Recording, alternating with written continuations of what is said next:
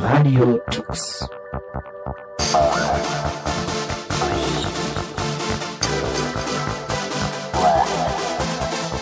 The German Linux Radio, the German Linux Radio.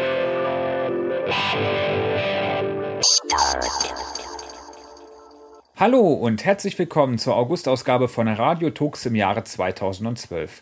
Vorab wieder vielen Dank an euch für euer Feedback und die wieder einmal erhaltene Unterstützung bei dem Desktop Talk für diesen Monat. Also vielen, vielen Dank.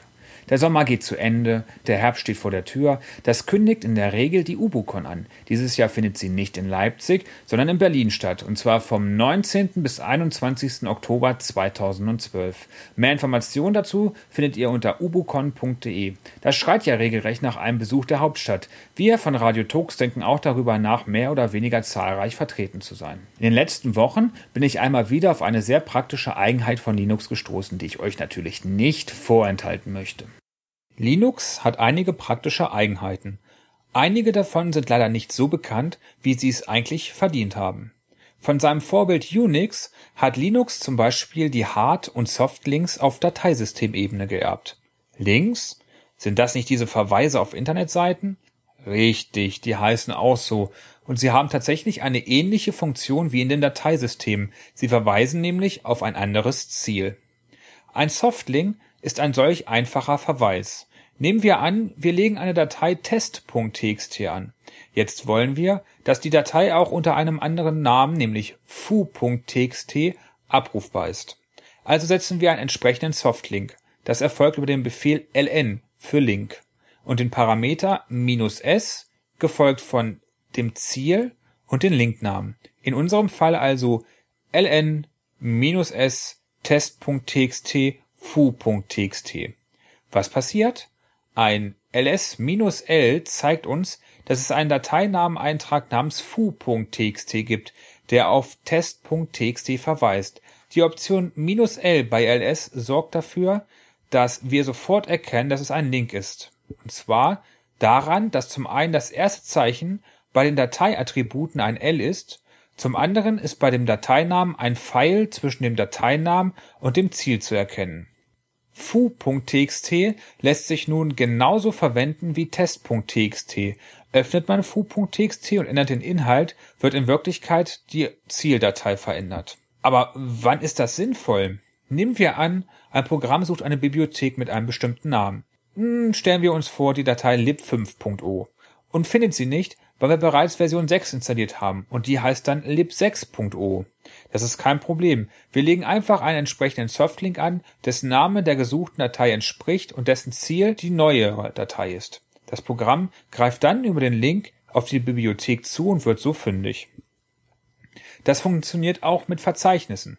Nehmen wir an, ihr habt eure reichhaltige Musiksammlung so angelegt, dass jeder Interpret ein Verzeichnis hat, in diesem liegen weitere Unterverzeichnisse, die die Alben enthalten. Das funktioniert gut, denn ihr könnt mit jedem Dateibrowser oder auf der Kommandozeile darin navigieren.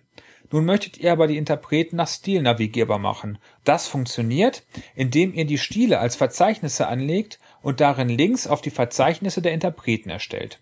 Wechselt ihr nun in den Stil und dort in den Link wird der Inhalt des Verzeichnisses des Interpreten angezeigt. Beschäftigen wir uns kurz mit dem Aufbau eines Dateisystems. Unter Unixoiden Betriebssystem verweist der Dateiname auf ein sogenanntes inode.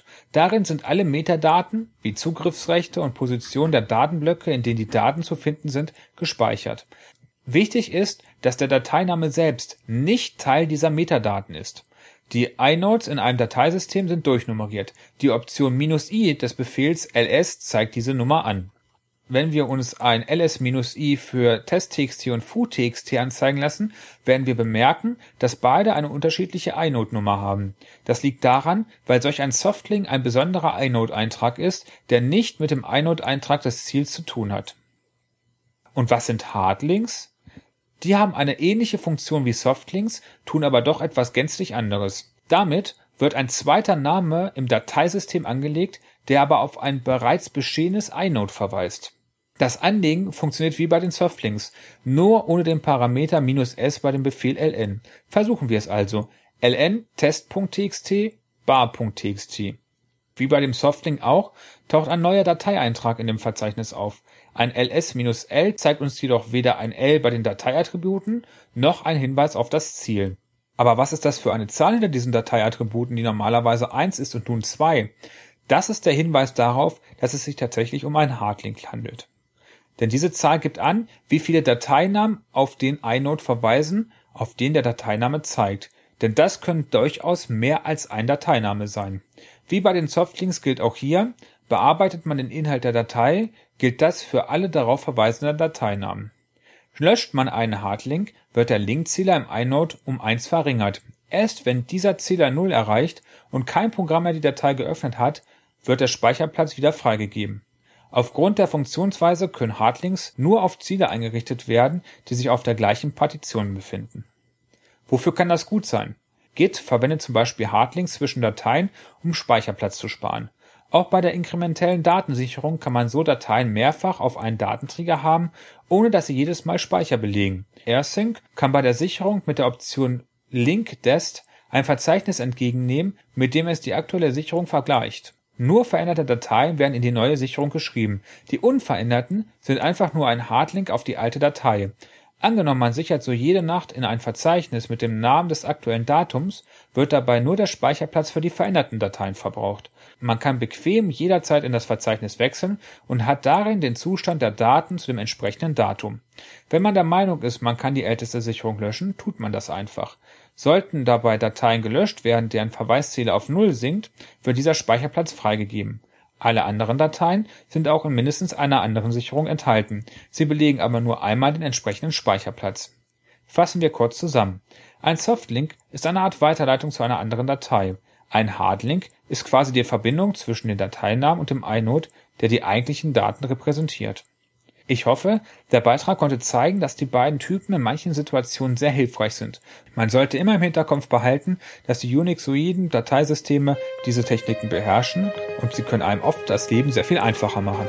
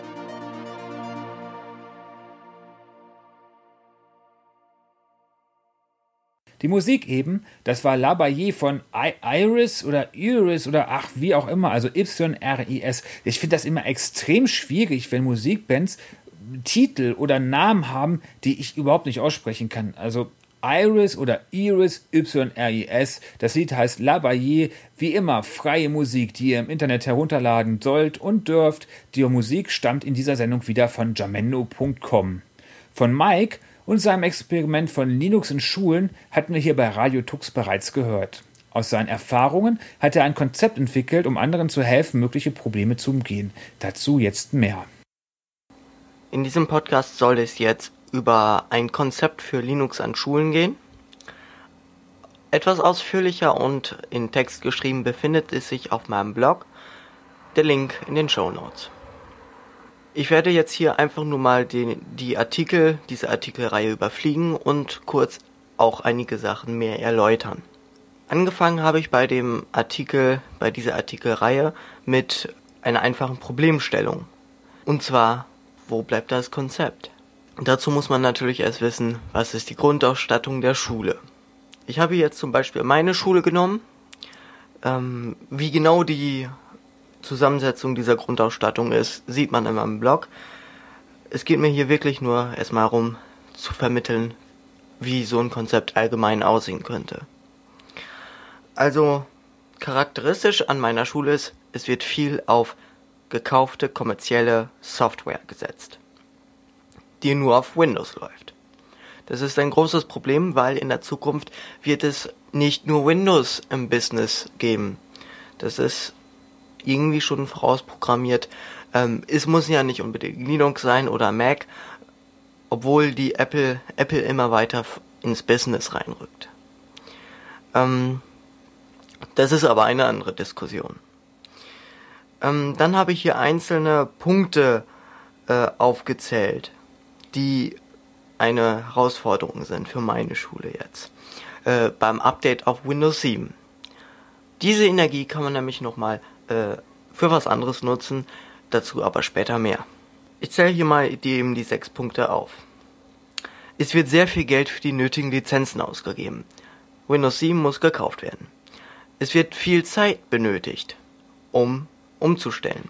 Wird es auch bei der Umstellung auf Linux, aber dazu kommen wir gleich. Die Software muss komplett lauffähig gehalten werden. Wir müssen neue Software kaufen in neuen Versionen, die äh, oder neue Software anschaffen, die die andere ersetzt, die nicht mehr läuft ähm, und das alles. Das das ist ziemlich viel Aufwand auch und, und das kostet auch wiederum Geld. Ähm, alle Dokumente müssen in das neue DocX-Format konvertiert werden. Äh, also in dieses ähm, Office Extended, Format, äh, was Microsoft eingeführt hat. Dazu, dann muss noch die neue Office Suite gekauft werden, 2007 oder 2010.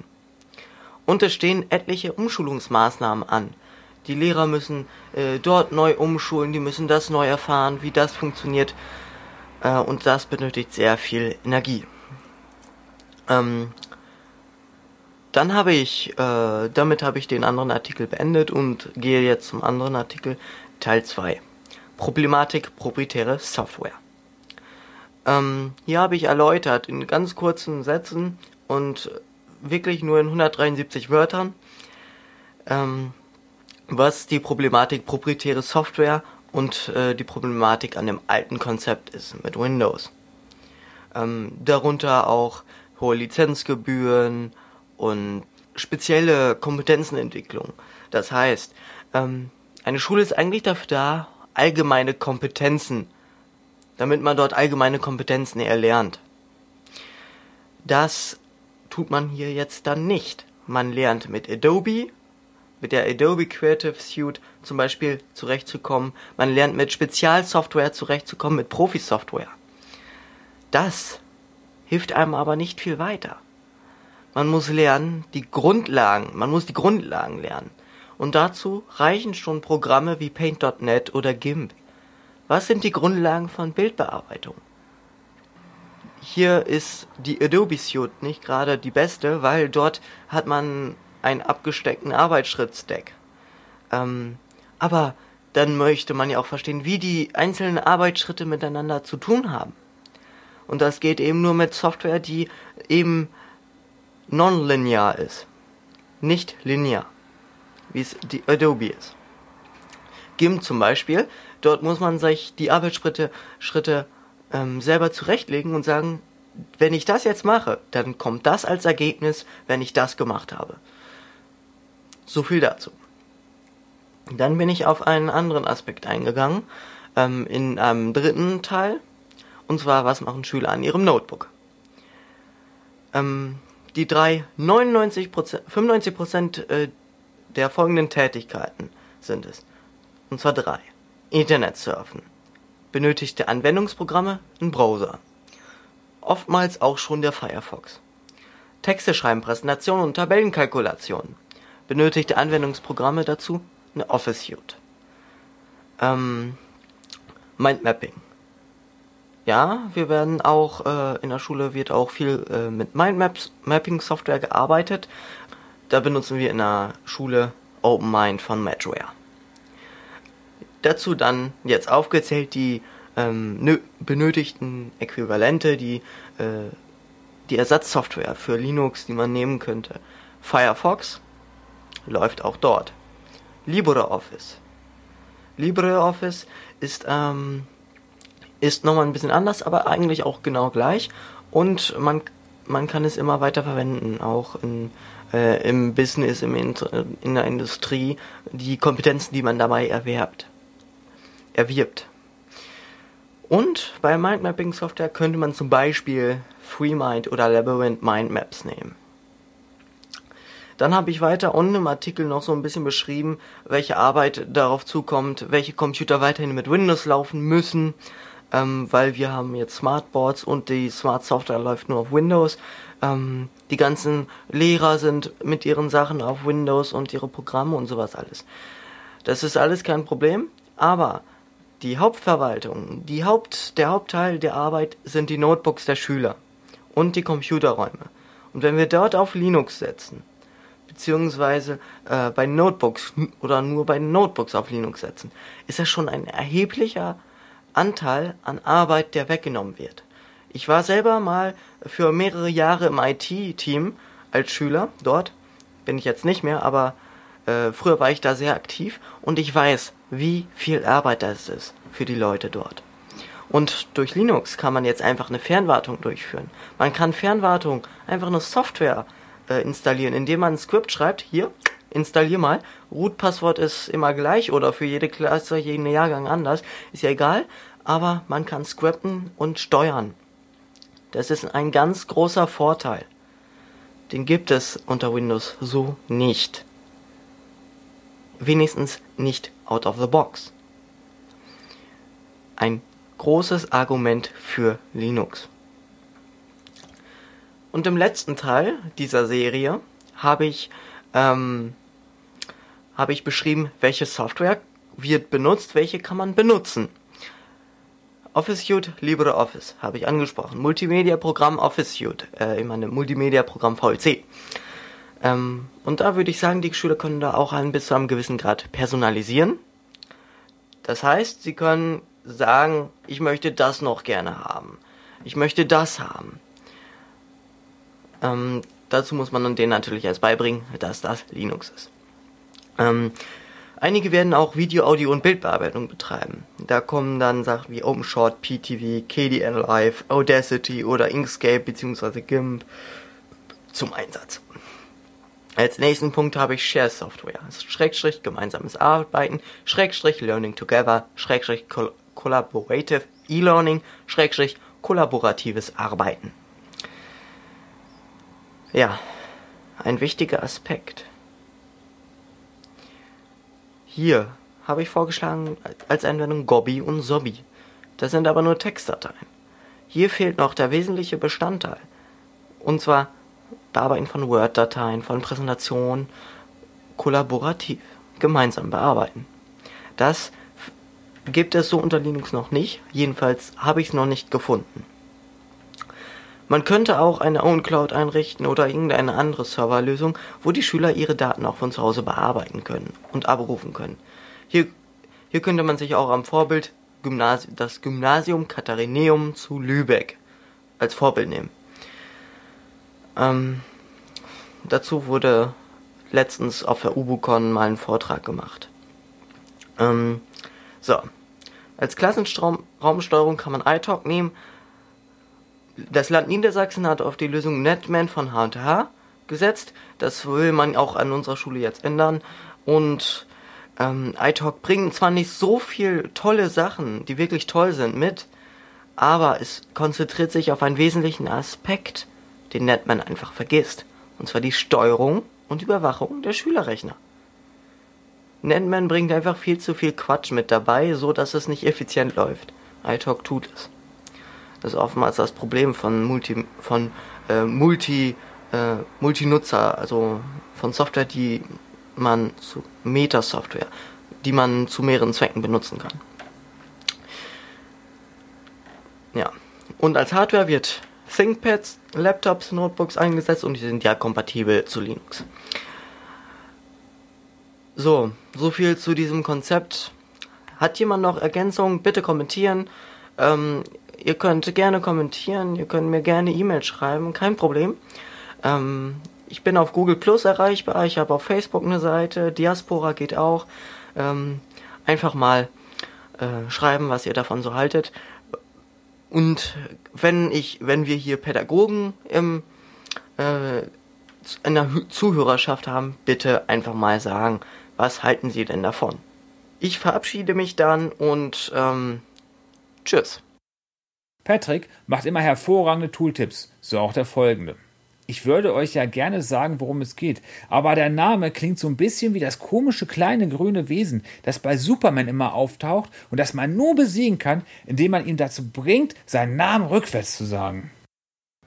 Beim aktuellen Tooltip handelt es sich nicht um etwas, mit dem man kleine grüne Männchen oder ähnliches produzieren kann, geschweige denn bearbeiten, sondern es geht um MKVs. Genauer gesagt, es geht hier um MKV Toolnix. Vielleicht kurz ein paar kleine einführende Worte zu MKV, was es ist. Das steht für Matroschka Videos und beschreibt auch so ein bisschen das, wofür es gedacht ist. Ihr kennt vielleicht diese russischen Puppen, diese Matroschka-Puppen, die man aufmacht und da findet man wieder eine Puppe, die macht man dann auch auf und so geht das immer weiter und weiter. Und das ist auch ein bisschen dieses Prinzip von MKV Toolnix beziehungsweise vom MKV-Container, denn es handelt sich um einen Container, in dem ihr alles Mögliche reinpacken könnt. Es ist ein sehr flexibles Format, beziehungsweise ein sehr flexibler Container, denn anders als zum Beispiel MP4, wo ihr nur, ich glaube, MPEG 2 und MPEG 4 AVC-Dateien sowie äh, AC3 und AAC-Codex reinpacken könnt, könnt ihr in einem NKV-Container so ziemlich alles packen. Da können äh, auf der Videoebene können MPEG-2-Dateien drin sein, MPEG-4, MPEG-4 AVC, H264 und auf der Audioschiene geht auch alles mögliche. AAC, also der Advanced Audio Codec, MP3, AC3 und was äh, äh, OGG geht natürlich auch. Also es ist ein sehr flexibler Codec, der äh, ein sehr flexibler Container, der wirklich so ziemlich jedes Multimedia-Format schlucken kann. Untertitel und Kapitelmarken eingeschlossen. Ja, und wie kann man das bearbeiten mit MKV Toolnix? MKV Toolnix ist nicht ein Programm, sondern es ist mehr eine Programmsammlung. Diese Programmsammlung besteht aus fünf Teilen. Es gibt einmal MKV Merge. Das ist praktisch ein Kommandozeilentool, um verschiedene Multimedia-Dateien, also Audio und Video, in so einem MKV-Container reinzumergen, also reinzupacken. Dann gibt es MKV-Info. Das ist praktisch so ein bisschen wie Media-Info. Es gibt euch Informationen, was in eurer aktuellen MKV-Datei drin steckt. Welcher Codec, welcher Untertitel. Also es ist so halt, wie gesagt, so eine kleine Übersicht. Was habt ihr überhaupt gerade drin? Dann gibt es MKV Extract. Das macht genau das, was der Name sagt. Es extrahiert die Daten aus dem MKV-Container, die ihr haben wollt. Also äh, splittet das nicht einfach auf, sondern ihr könnt zum Beispiel explizit sagen, ich möchte jetzt nur die Untertitel aus diesem MKV-Container haben. Aus irgendeinem Grund. Dann könnt ihr die daraus extrahieren. Die bleiben dann natürlich nach wie vor in dem MKV-Container noch mit drin. Also die werdet ihr so nicht los. Das vierte im Bunde ist dann MKV Prop Edit. Das ist praktisch ein, klei äh, ein kleines Tool, um eine MKV direkt zu bearbeiten. Also wenn ihr jetzt zum Beispiel, sagen wir mal, ihr habt irgendeinen Film selber gedreht, der ist jetzt 10 Gigabyte groß. Habt ihr, äh, habt ihr im Urlaub gedreht und jetzt wollt ihr den halt in einem MKV zusammenpacken. Das habt ihr jetzt alles gemacht und jetzt merkt ihr, ah, ihr habt, äh, ihr habt da einen Untertitel auch mit eingebaut, weil vielleicht euer Nachbar äh, hörgeschädigt ist oder so. Und den zeigt er aber nicht automatisch an und das wollt ihr aber. Jetzt müsst ihr dafür nicht die ganze MKV wieder komplett zusammen neu bauen, sondern ihr könnt einfach äh, MKV Prop Edit starten und dann sagen, ich möchte gern, dass die Untertitelspur, die ich eingefügt habe, standardmäßig angezeigt wird. Und das könnt ihr dann damit machen. Der schreibt das dann praktisch direkt in die bestehende Datei rein. Und dann gibt es halt noch als allerletztes MMG. MMG ist praktisch ein grafisches Frontend für MKV Merge. Und da kommen wir auch so ein bisschen zu der Schwachstelle von MKV Toolnix. Es ist eigentlich wirklich Kommandozeilen orientiert.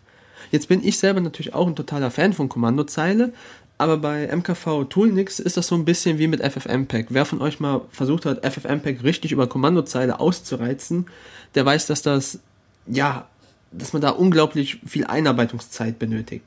MKV Toolnix, beziehungsweise die Programme, die mitgeliefert werden, sind jetzt nicht ganz so umfangreich wie FFmpeg, aber sie bieten halt doch einige Optionen, die man nutzen kann. Und das ist dann halt, ja, für einen Anfänger sicherlich schwierig, da reinzukommen.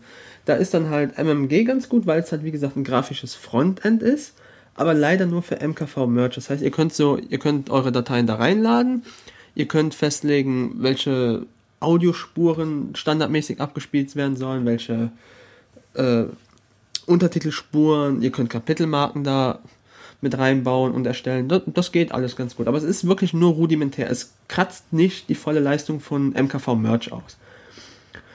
Äh, und für die restlichen Tools gibt es halt kein grafisches Frontend. Lediglich für MKV Extract gibt es ein, gibt, äh, findet ihr extra eine Oberfläche, die ihr einfach dann in den entsprechenden Ordner mit reinpacken müsst. Aber das sind alles nur wirklich rudimentäre Funktionen. Wie gesagt, MKV Prop Edit gibt es gar keine äh, grafische Oberfläche und MKV Info genauso. Da kann man dann zwar mit Tools wie Media Info Abhilfe leisten, aber wenn man das Paket natürlich hat, dann will man es ja auch nutzen. Und zu diesem Zweck solltet ihr euch dann auch auf der Webseite des Projektes einfach mal die Dokumentation anlesen, äh, ansehen, weil dann könnt ihr nämlich da die ganzen Parameter und Optionen finden, die ihr, die ihr benutzen könnt. Insgesamt ist MKV Toolnix ein sehr lebendiges Projekt, also es kommen mehrmals im Jahr kommen Releases raus, auch Bugfixes.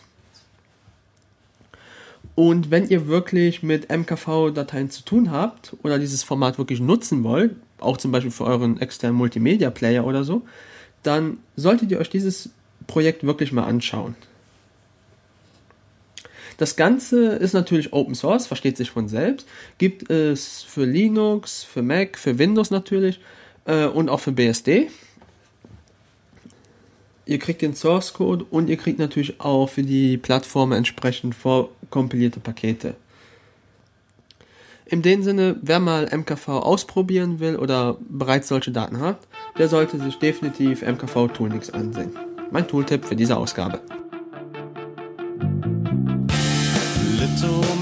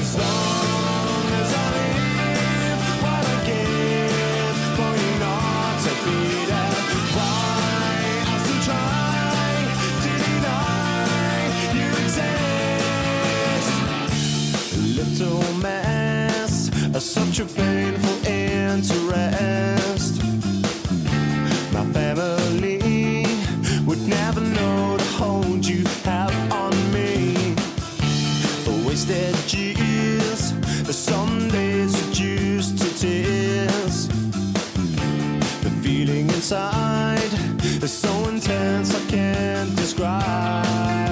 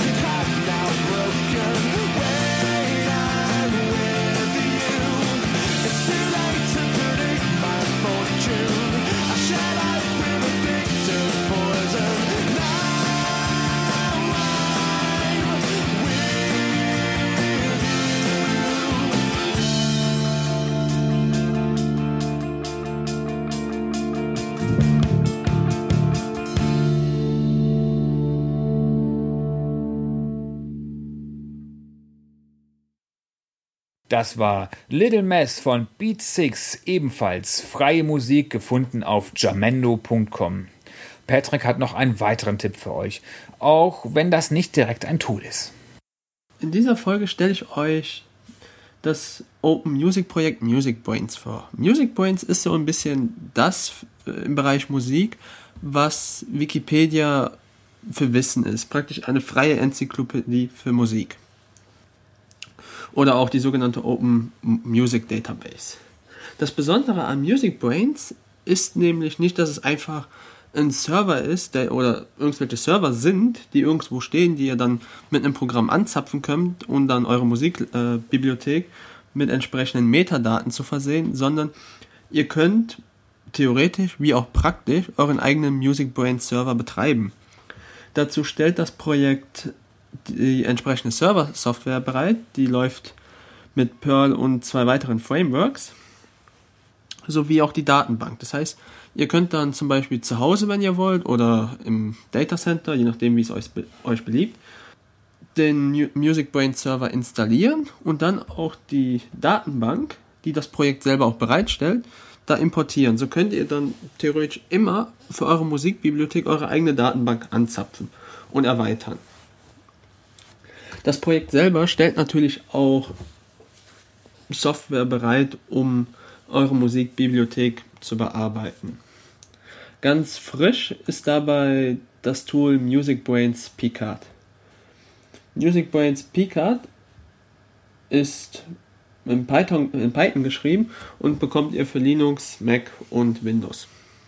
Dabei funktioniert das Tool nicht einfach wie so ein normaler ID3-Tagger, sondern arbeitet ein bisschen mit dem, was Music Brains auch ausmacht. Ihr könnt natürlich Dateien reinladen oder auch ganze Verzeichnisse, Alben und dann nach Informationen gucken. Das Tolle ist dabei aber auch direkt, ihr könnt sogenannte akustische Fingerabdrücke erstellen. Die könnt ihr dann bei Music Brains hochladen, wenn ihr einen Account da habt. Akustisch, äh, akustische Fin- Fingerabdrücke haben den Vorteil, es wird praktisch ein Teil eines Songs abgespeichert, der dann als Fingerabdruck dient. Und äh, wenn dann zum Beispiel andere User jetzt eventuell das gleiche Lied haben oder den gleichen Song und den taggen wollen über diese Datenbank, dann erkennt er anhand äh, dieses Fingerabdrucks Automatik, automatisch, die, äh, um was es sich handelt und kann direkt alle entsprechenden Informationen hinzufügen. Die Datenbank selber ist sehr gut gepflegt. Ich habe das mit ein paar Interpreten von Jamendo ausprobiert, die wir ja auch bei Radio Tux sehr gern benutzen. Da habe ich fast alle Künstler bzw. alle Meta-Informationen gefunden und ich habe auch von Künstlern Informationen gefunden, die man in Europa gar nicht kennt. Also die Datenbank ist da wirklich sehr gepflegt, zum Teil viel besser als bei Amazon oder ähnliches, wo man halt drauf auch mit manchen Programmen drauf zugreifen kann. Deshalb, wenn ihr da mitmachen wollt oder wenn euch das interessiert, schaut es euch mal an. Ich kann es sehr empfehlen. Ich war sehr überrascht, hatte meine Zweifel am Anfang und bin jetzt aber umso positiver Stimmung. Weil es ist wirklich ein schönes Projekt, nicht nur weil es frei ist, sondern weil man auch einfach die Möglichkeit hat, diese Sachen selber zu betreiben. Natürlich sollte man auch dem Projekt ein bisschen was zurückgeben, so ist es nicht. Aber wer wirklich sowas selber einfach mal haben will für sich, der sollte da mal reingucken. Und ansonsten wünsche ich hier fröhliches Taggen.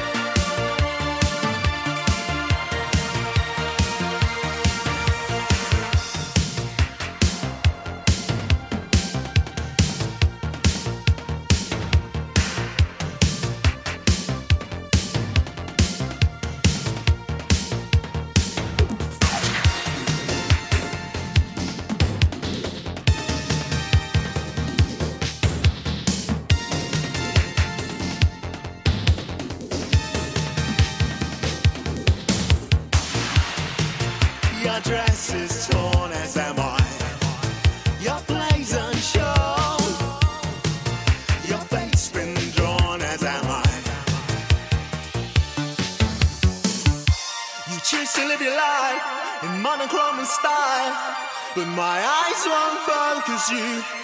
You turn into the light a cinematic drive With my eyes won't focus you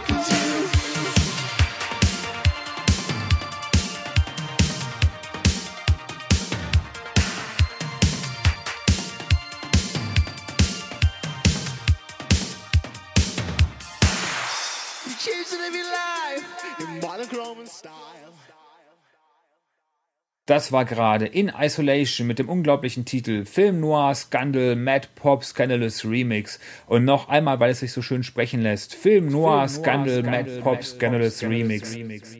Auch in dieser Sendung gibt es wieder einen Desktop Talk. Diesmal durfte ich mit Konrad über Cinnamon sprechen. Hallo und herzlich willkommen hier im Radio Tux virtuellen Studio. Heute mit einem Desktop Talk mit Konrad. Hallo Konrad. Hallo. Und zwar sprechen wir heute über ein Desktop, Desktop namens ähm, Cinnamon. Was zur Hölle ist das? Ich kenne Cinnamon nur. Ähm, es gibt ein Lied von Roxette, das heißt Cinnamon Street, hat aber nichts damit zu tun, oder? Nein, glaub nicht. Ich habe coolerweise vorher mich ein bisschen informiert. Es gibt's erst seit drei Monaten. Ich dachte, ich hätte jetzt erwartet, dass du fragst, wie lange benutzt du das oder so. Und ich hätte wahrscheinlich ein Jahr oder so geschätzt. Aber wirklich gibt's erst seit drei Monaten, seit der Linux Mint Version 12, weil da gab's ja, vielleicht habt, habt ihr das mitgekriegt, bei Ubuntu die große Umstellung auf Unity und ähm, ja, dann sind ihnen die Nutzer weggelaufen und so und wollten einen anderen Desktop, aber GNOME 3 kam auch nicht gut an und da haben sich die Mint-Leute gedacht, nehmen wir doch GNOME 3, weil ähm, modern und so weiter und verbinden das mit einer GNOME 2 Oberfläche und haben praktisch ein Add-on für die GNOME Shell geschrieben. Das ist dann aber irgendwann zu groß geworden und deswegen haben sie das dann geforkt und daraus wurde dann Cinnamon. Vor ziemlich genau drei Monaten kam das dann raus. Okay, stop, wait. Also, du hast gerade Linux Mint gesagt. Das heißt, Linux Mint, wenn ich mich richtig entsinne, basiert auf Ubuntu. Richtig. Ähm, die haben das früher so gemacht. Ich habe mal Linux Mint nutzt, das ist ein paar Jährchen her. Äh, da war das immer so, dass ähm, ich habe immer gesagt, Mint ist das bessere Ubuntu, weil Mint das gemacht hat, was Ubuntu machen wollte. Ubuntu hat immer gesagt, das ist der Desktop für an oder das Betriebssystem für Anfänger. Ähm, ich fand, das war eher Mint, weil Mint immer schon so proprietäre Treiber und sowas ohne Frage installiert hat. Das war dann für den Benutzer eigentlich unterm Strich einfacher. Ob das jetzt in freier Software richtig ist oder falsch, das noch mal außen vor. Das heißt, Mint basiert auf Ubuntu. Ähm, und, und, und dieser Desktop Cinnamon, der kommt jetzt von Mint? Ja, genau. Mint ist praktisch ein Ubuntu-Derivat. Genau wie du gesagt hast, haben sie praktisch immer das gemacht, was sich die Nutzer für Ubuntu eigentlich gewünscht haben, was dann aber die Firma hinter Ubuntu Canonical heißen die, glaube ich, ähm, ja, dann manchmal nicht gemacht hat und so. Deswegen sind, sind halt dann praktisch die Leute zu Mint abgewandert. Dazu gehörte eben diese diese Desktop-Frage, das mit den proprietären Treibern, vorher gab es mal noch irgendwann, fanden die Leute das Ubuntu-Menü irgendwie doof, weil plötzlich die Firma dachte, sie bräuchten jetzt keine Icons, sondern nur Text mehr. Haben die Mint-Leute ein besseres Menü geschrieben. Also sie haben praktisch immer ja, die Community-Wünsche genommen und äh, auf ein Ubuntu draufgebaut.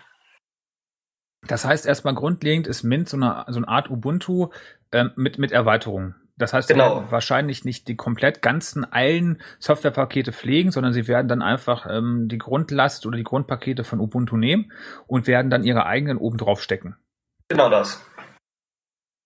Und jetzt kam Ubuntu irgendwann auf die Idee, einen eigenen Desktop zu entwickeln, weil warum auch immer, und haben Unity entwickelt.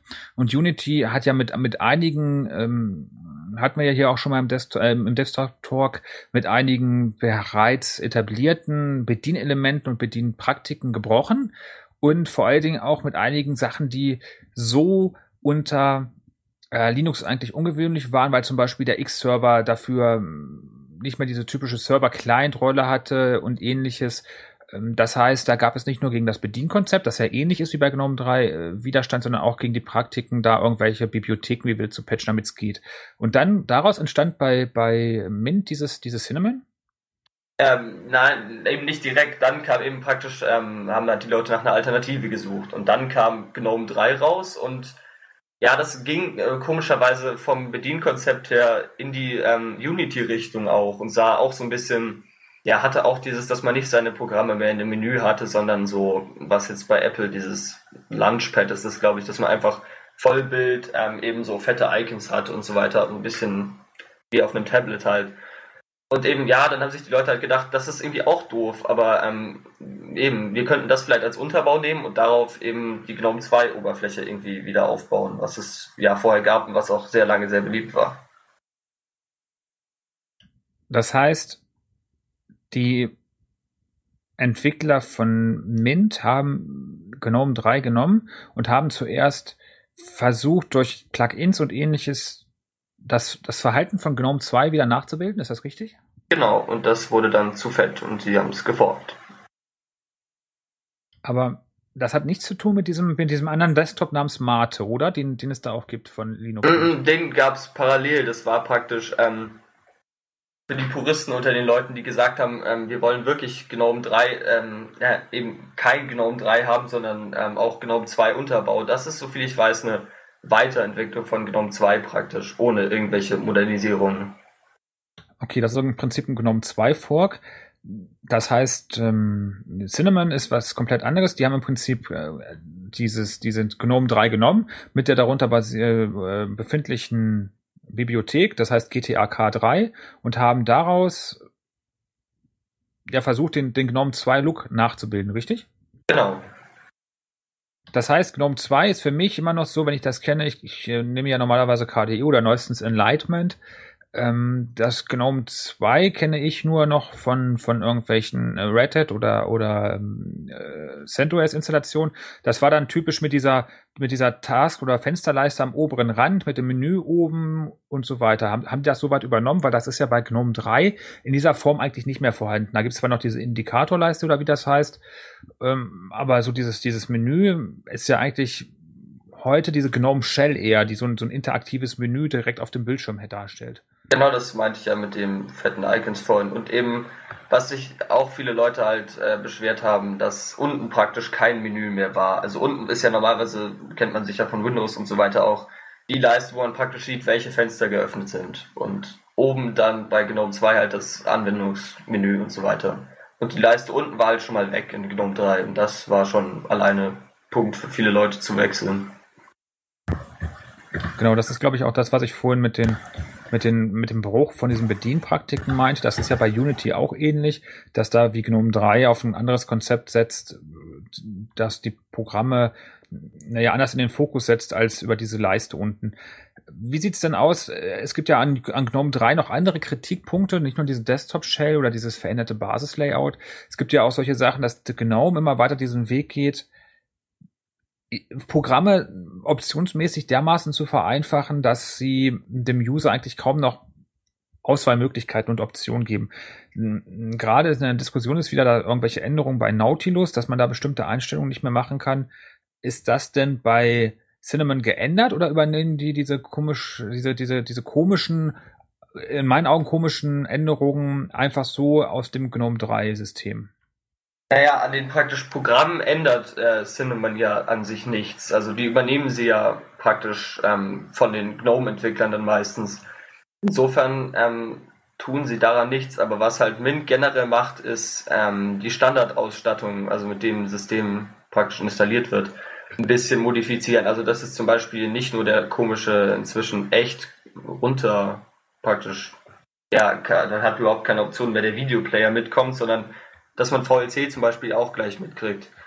Übrigens, gestern ist praktisch, ich glaube es war gestern, ja, en entschieden worden, dass ähm, der Videoplayer, der bis jetzt Totem hieß, jetzt auch irgendwie in Videos umbenannt wird. Also, weil sie jetzt so, so weit gehen, dass sie die alles Simple sogar schon beim Namen einbauen wollen, was auch wieder Kritik hervorgerufen hat, aber nee, im Endeffekt machen sie daran nichts. Äh, wo, wo, wer hat das entschieden? Ist das von Cinnamon irgendwas? Nee, nee, oder? nee, die GNOME-Entwickler praktisch, dass sie ihren Videoplayer jetzt in Videos umbenennen, weil sie finden, das muss so heißen, was man macht, wo viele Leute dann berechtigt gesagt haben, dass praktisch der, der Ordner schon Videos heißt, wo man seine Videos eben lagert und das vielleicht ein bisschen weit gehen würde, aber eben, die machen da etwas fragwürdige Dinge teilweise. Das heißt, Cinnamon ist im Prinzip nur Eine andere Oberfläche. genau für den, für den Basis-Desktop. Benutzt du Cinnamon? Ja, eben seit, seit es rausgekommen ist. Also das heißt, du bist gestandener Linux Mint-Benutzer und hast bist dann quasi auf den Desktop so gestoßen. Genau, ich bin genau den Weg gegangen, den praktisch die meisten Nutzer auch gegangen sind. Ich habe Ubuntu benutzt, bis der Unity Desktop kam und dann bin ich praktisch zu Mint gewechselt. Das heißt, Betriebssystemwechsel kam für dich aufgrund von irgendwelchen Problemen mit dem Desktop. Da gab es aber Cinnamon noch nicht. Nein, genau, dann, dann gab es praktisch ähm, Mint mit dem ganz normalen GNOME 2 Desktop eine Zeit lang, bis eben zur nächsten Version dann. Und dann musste man, halt- ja, man musste halt damit klarkommen, dass es ein bisschen unmoderner war, aber dann gab es eben Cinnamon und ich bin eigentlich echt zufrieden damit. Wie sieht's mit den, mit den, äh, mit der Optionsminimierung in dem Programm selber aus? Stört dich das oder sagst du, okay, damit kann ich leben? Das GNOME-Projekt hat vielleicht sogar recht. Ähm, nein, nein, nein, absolut nicht. Ich bin schon Fan von mehr Optionen bei ähm, Programmen auf jeden Fall. Mit dem Desktop-Konzept, ähm, was GNOME vorher verfolgt hat, bin ich eigentlich ganz einverstanden. Also, dass der Desktop wenig Optionen hat, das macht mir jetzt an sich nichts aus. Deswegen bin ich wahrscheinlich auch GNOME und nicht KDE-Benutzer. Aber ich benutze eigentlich im täglichen Workflow so mehr nicht ähm, GNOME-eigene Programme, weil eben diese Optionen manchmal echt, echt fehlen. Und teilweise hat der, der Cinnamon Desktop da auch ein bisschen, ein bisschen mehr Optionen als der GNOME 3 Desktop noch draufgeklatscht. Die haben irgendwie auch noch so ein eigenes Konfigurationscenter entwickelt, zum Beispiel für mehr Aussehensanpassungen und so weiter. Also etwas mehr Möglichkeiten hat man.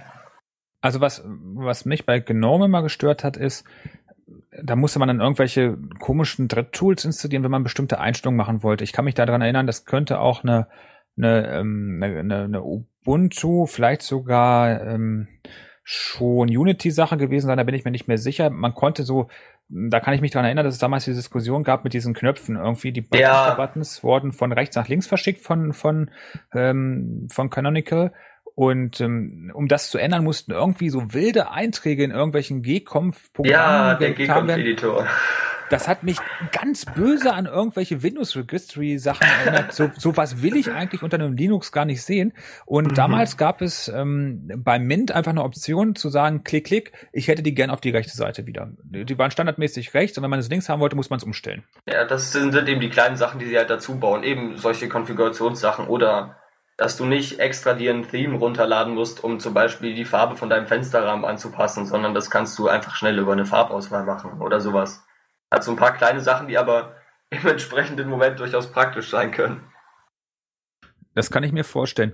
Jetzt hast du gesagt, du bist gewechselt, weil Unity kam. Du hättest jetzt ja auch die Wahl gehabt, GNOME 3 zu benutzen. Ich habe jetzt letztens einen sehr interessanten Bericht in der Linux User gelesen, beziehungsweise ich glaube, das war das äh, Editorial, ich bin mir aber nicht sicher, ähm, wo bemängelt wurde, dass das GNOME 3 da vielleicht vorsichtig gesagt den falschen Weg geht und tatsächlich Benutzer vergrault und äh, so sich so ein bisschen, äh, ich sag mal, unabhängig von der Benutzermeinung entwickelt. Glaubst du, dass GNOME 3 was für dich wäre? Also, oder sagst du, das ist genau wie Unity nichts für mich? Ich habe es ausprobiert, das habe ich vergessen zu erwähnen. Ähm, ich habe es äh, wirklich ausprobiert und zwar auf. Ich habe es auf mein Ubuntu genau drauf installiert. Das, das ging damals noch halbwegs. Inzwischen ist das irgendwie ziemlich schwer. Und erstmal kam ich mit der Oberfläche irgendwie nicht klar und fand eben genau auch, dass das so ein bisschen der falsche Weg war. Jetzt ähnlich wie Windows 8 gerade, so ein bisschen zu sehr Tablets-ähnliches Zeug auf dem Desktop und so weiter. Und zusätzlich war das Problem, dass nach dem zweiten Starten meine irgendwie das Teil die Zusammenarbeit mit dem Grafiktreiber eingestellt hat und in so einem komischen Mix aus GNOME 3 und GNOME 2 Fallback darum dümpelte und das war dann irgendwie nicht mehr sehr produktiv. Also einerseits gab es Hardware-Probleme und andererseits fand ich das Konzept auch nicht schön. Aber ich habe es probiert. Ich habe von einigen Leuten gehört, die sagen, sie haben GNOME 3 benutzt, benutzen es aber eigentlich nur noch als Startrampe für Programme. Ähm, ich sehe das immer ein bisschen anders. Für mich ist, muss ein, muss ein Desktop weitestgehend ähm, hübsch sein, er muss, er muss sich gut anfühlen, er muss auch schnell sich bedienen lassen können. Da ist so eine Desktop-Shell natürlich nicht schlecht. Ähm, ich, ich bemerke aber auch immer, dass ich das für bestimmte Programme nicht mache. Ich benutze zum Beispiel nicht einen äh, Textmaker, benutze warum auch immer, starte ich den übers Menü. Also ganz normal Menü auf, Anwendungen, Büroprogramme oder, oder Texteprogramme, äh, Textmaker. Ähm, ist das bei dir auch so, dass du sagst, so, so ein neues Konzept ist, ist zwar hübsch, aber ich, ich möchte gerne meinen alten Workflow weiterhaben oder ich möchte beides parallel haben und das bietet mir ähm, GNOME 3 einfach nicht? Genau, genau die Sache mit den Parallelen fand ich halt wichtig. Es ist komischerweise bei mir wahrscheinlich ähnlich wie bei dir, dass ich manche Programme wie zum Beispiel Firefox über so einen Schnellstarter ist eine andere Geschichte, aber gibt es auch coole Programme für. Date und da noch nie das Menü irgendwie angefasst habe, aber andere zum Beispiel auch irgendwie seltene Editoren starte ich aus irgendwelchen Gründen über das Menü und ich habe mich halt stark daran gewöhnt und komme damit auch ziemlich gut klar. Und das Schöne an dem Cinnamon ist eben, dass man das praktisch die Wahl hat. Also ja, ich wäre für die parallele Lösung. Hat denn Cinnamon, we weißt du aus dem Kopf, kannst du kurz zusammenfassen, was genau die alles ändern, damit die wieder so aussehen wie GNOME 2? Also natürlich machen sie eben das mit den Leisten praktisch wieder anders, also dass unten praktisch deine, ähm, deine Programme eben, ähm, du siehst praktisch, welche Fenster du offen hast, dann eben ganz, das gibt's auch schon länger als die ganze Unity-Sache, da haben sie halt das Mint-Menü, was ein deutlich erweitertes Menü ist, eben mit Icons im Gegensatz zu dem Ubuntu-Menü dann und ja, ganz viele, wie zum Beispiel, wie man das von Windows gewöhnt ist, dass man auch aus dem Menü direkt sagen kann, ja, ich will zu meinem Bilderordner zum Beispiel oder sowas. Dann packen sie eben ganz äh, ein paar Konfigurationstools drauf, um eben ja einfache Einstellungsmöglichkeiten und so weiter. Und was halt ja auch so ein bisschen dazugehört, dass sie halt eben Treiber mitliefern, damit das Ganze auch, sei es proprietär, manchmal ähm, besser und schneller läuft. Genau, ich glaube, das ist es an sich. Brauchst du, um Cinnamon einzusetzen, eine 3D-Beschleunigung? Mm, Nein, es geht auf jeden Fall auch ohne. Ich habe die, ich habe die einfach gedankenlos am Anfang mal installiert. Aber es ging auch, bevor ich sie installiert hatte. Okay, weil bei GNOME 2 habe ich jetzt letztens gelesen, die wollen wohl den Fallback-Modus ähm, auf äh, für die Desktop-Shell, also für die GNOME-Shell, deaktivieren. Vielleicht bringe ich das aber auch durcheinander. Das heißt, da wäre man dann auf eine 3D-Beschleunigung angewiesen, wenn man die so benutzen möchte. Mm, Ja, stimmt, habe ich auch gelesen. Ich glaube, das stimmt schon. Ja, aber das geht definitiv ohne 3D-Beschleunigung. Kann sein, dass man dann ein paar Effekte weniger hat, aber Okay, das heißt, wir haben also die, die bauen also diesen GNOME 2 Desktop äh, durch, durch den Applet bei.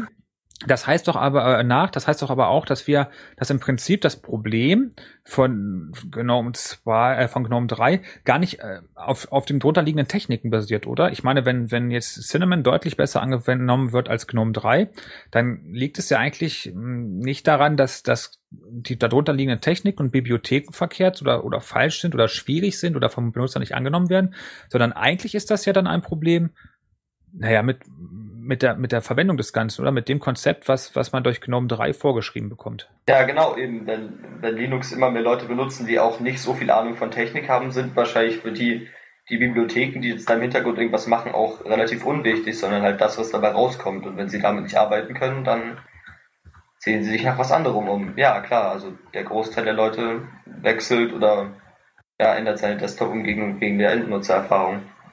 Das heißt, es ist gar kein technisches Problem, sondern tatsächlich nur ein Problem der Darstellung. Denn so, ein- so eine Fensterleiste da unten einzublenden und das Konzept etwas zu ändern, das hat ja nichts mit der Grafikbibliothek zu, äh, zu tun, die irgendwie die Icons malt oder ähnliches. Ja, Gibt es irgendwas, was du bei Cinnamon ganz drastisch vermisst, was du schon mal irgendwo anders gesehen hast, wo du sagst, verdammt, eigentlich müsste man das haben?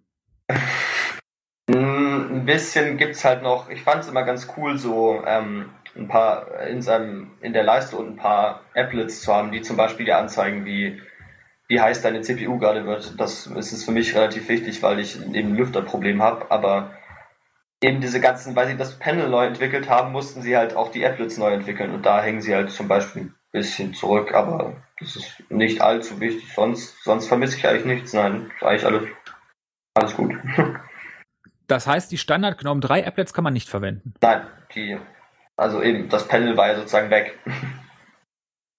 Äh, Ich aber das GNOME 3, die haben doch dann so diese Sichten eingeführt oder wie das heißt. Ähm, diese, ähm, wir hatten auch in dem, in dem Desktop Talk drüber gesprochen, als wir über GNOME 3 gesprochen hatten. Da gibt es doch diese, gibt es da nicht so verschiedene Sichten und Programme, die man auf dem Desktop anlegen kann? Ich dachte, dass sie das dann gleich, dass man das dann als Ersatz quasi dafür nehmen kann.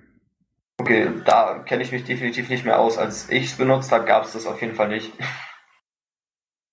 Okay, das heißt, dieser ganze, dieses, dieses ganze drumherum, dieses, diese ähm, Ansicht, die scheint sich so schon so weit zu, äh, zu unterscheiden, dass man, dass man da so ein paar spezielle Sachen braucht, die es sonst nicht gibt. Ähm, trotzdem benutzen die darunter liegend immer noch GNOME 3, beziehungsweise deren Bibliotheken.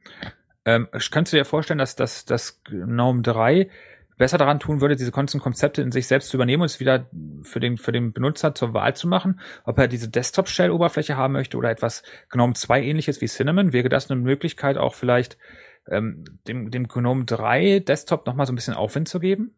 Da wäre das eine Möglichkeit, das wäre wär wahrscheinlich sogar, würde relativ viele Nutzer bringen. Die Frage ist nur, ob praktisch, weil ja in der Vergangenheit ähm, viele fragwürdige Entscheidungen von der ja, Endnutzererfahrung her gefällt haben, ob praktisch die Leute denen noch so weit vertrauen, dass sie ähm, wieder zurückwechseln würden. Das würde man dann sehen, aber es wäre definitiv eine gute Idee, ja. Na gut, das, die fragwürdigen Ent, äh, Entscheidungen. Es ist ja, für mich war immer überraschend, dass, dass da off offensichtlich irgendwelche Studien an Anwendern durchgeführt wurden.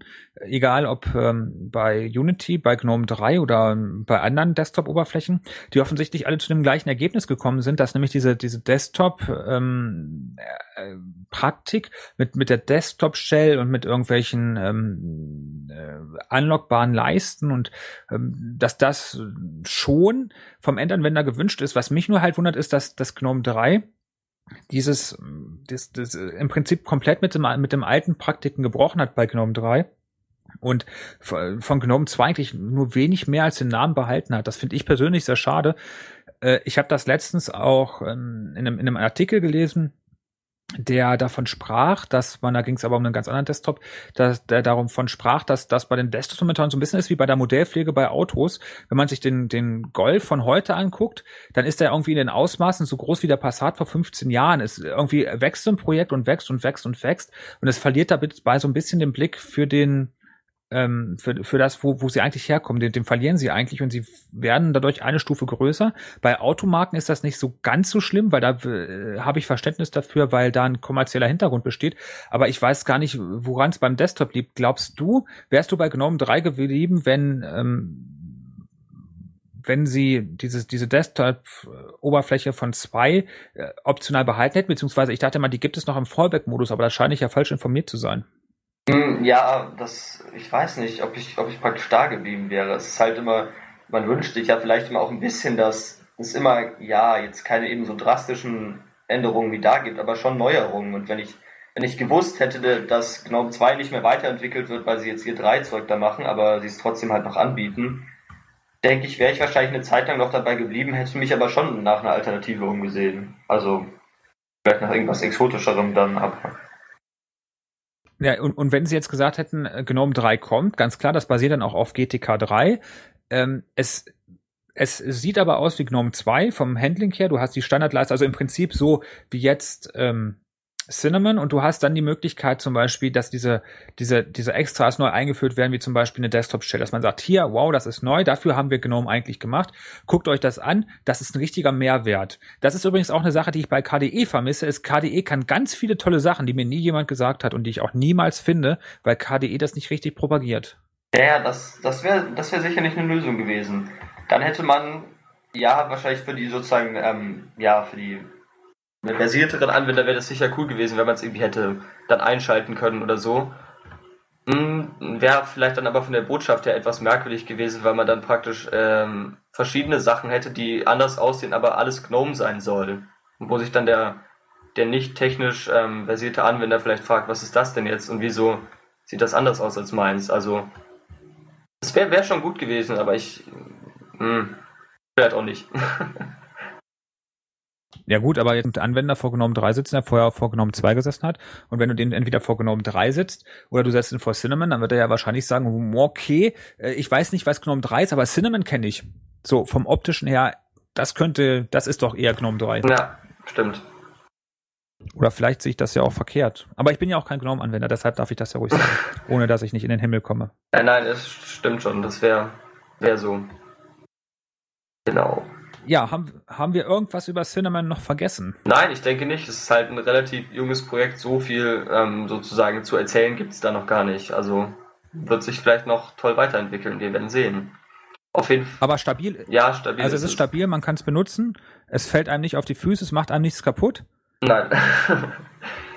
Und äh, GNOME 3 ist ja nun auch nicht erst zwei Tage alt. Das heißt, die darunter liegenden Bibliotheken und Einstellungen und Programme, äh, die funktionieren auch einwandfrei. Ja, total. Eben auch die ganzen ähm, PPAs, auch dann, wenn man irgendwie weitere Software installieren möchte, kann man äh, eins zu eins von Ubuntu übernehmen. Also halt mal fest, Cinnamon ist im Prinzip ein optisch an den alten GNOME 2 angelehnter GNOME 3 Desktop, dessen unterliegenden Programme weitestgehend unverändert sind. Das heißt, wenn man ein Problem damit hat, dass Nautilus einige Optionen fehlen, dann wird Cinnamon das Problem nicht lösen, indem es da eine eigene Version macht, höchstwahrscheinlich. Da muss man dann drauf gucken, was äh, Ubuntu macht, weil die habe ich gelesen, wollen ja in der nächsten Version sowieso dann ähm, Nautilus mit den alten Programmstand oder mit den alten Menüs ausliefern, so dass man sich da gar keine Gedanken machen muss. Ähm, allerdings, wenn man da grundlegende Probleme mit hat, dann sollte man sich dann vielleicht doch eine andere Desktop-Oberfläche anschauen. Ja, richtig. Jo, ich denke, dann sind wir soweit durch. Ich sag vielen Dank Ja, ich danke dir. und wir schauen mal, was wir dann als nächstes im Desktop Talk haben. Damit sind wir auch schon am Ende unserer Sendung. Wir hoffen, ihr hattet beim Hören so viel Spaß wie wir beim Produzieren. Wir freuen uns auf das nächste Mal. Bis dahin immer ein Bit über Null halten. Zum Ausgang hört ihr noch Just Step von No Control. Bis zum nächsten Mal. Haut rein. Thank you.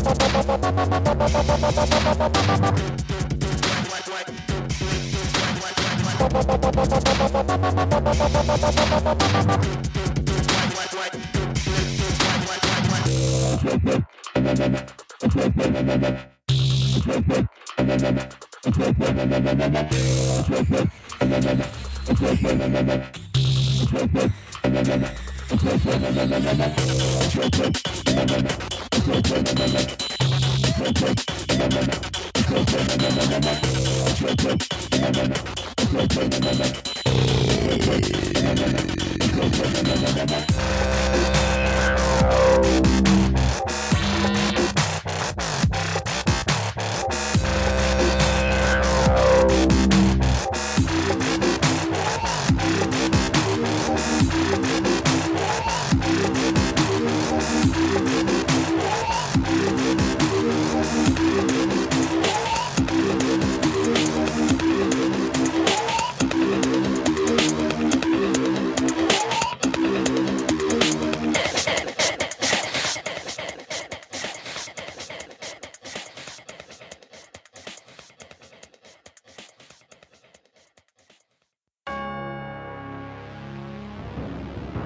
Das war eine Sendung von Radio Tux, herausgegeben im Jahr 2012. Unter Creative Commons, Namensnennung, Wiedergabe unter gleichen Bedingungen. Lieder sind eventuell anders lizenziert. Mehr Infos auf radiotux.de. Unterstützt von Tarent Fairtrade Software. und unseren Hosting-Providern Manitou und Vollmar.net.